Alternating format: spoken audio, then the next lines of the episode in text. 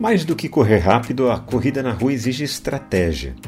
Enquanto estamos iniciando o hábito de correr na rua, precisamos desenvolver algumas estratégias para economizar energia quando realmente precisamos.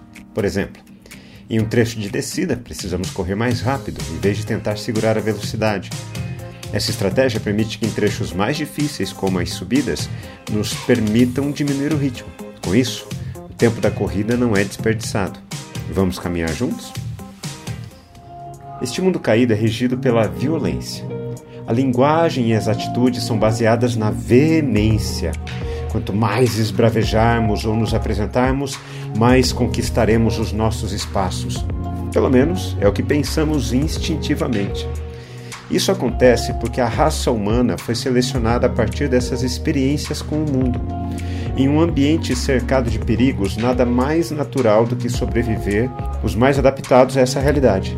Com isso, os genes que se manifestavam a partir da violência para sobreviver no mundo se sobressaíram.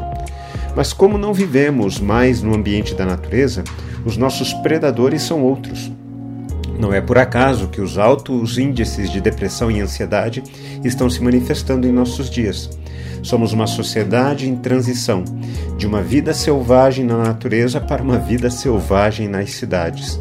Com isso, os outros se tornam os nossos inimigos, os nossos predadores. Nisto, um dos que estavam ali, sacando da espada, feriu o servo do sumo sacerdote e cortou-lhe a orelha. Jesus lhes disse: Vocês vieram com espadas e porretes para prender-me como se eu fosse um salteador? Todos os dias eu estava com vocês no templo ensinando e vocês não me prenderam. Mas isto é para que se cumprissem as Escrituras. Então todos o deixaram e fugiram. Quando os planos de poder são frustrados, a linguagem que surge é a violência. É muito comum ver isso desde as relações familiares até as relações profissionais.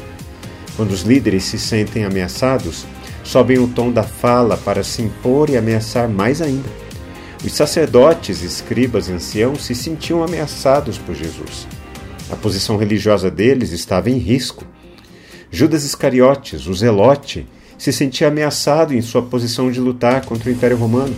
Não é à toa que eles se uniram para pôr um fim à ameaça de Jesus. Porém, esse episódio revela que os discípulos de Jesus também se sentiram ameaçados. Duas atitudes revelam isso. A primeira é que, diante da chegada das pessoas armadas, um dos discípulos toma uma espada e corta a orelha do servo do sumo sacerdote. Ele achava que a violência só pode ser vencida com mais violência. Jesus, entretanto, não lutou, mas entregou-se voluntariamente. O último versículo revela a segunda atitude dos discípulos. Todos o deixaram e fugiram. Quando eles se sentiram ameaçados na ideia de construção de reino de Deus através da força, eles abandonaram Jesus e fugiram. Judas não foi o único traidor de Jesus.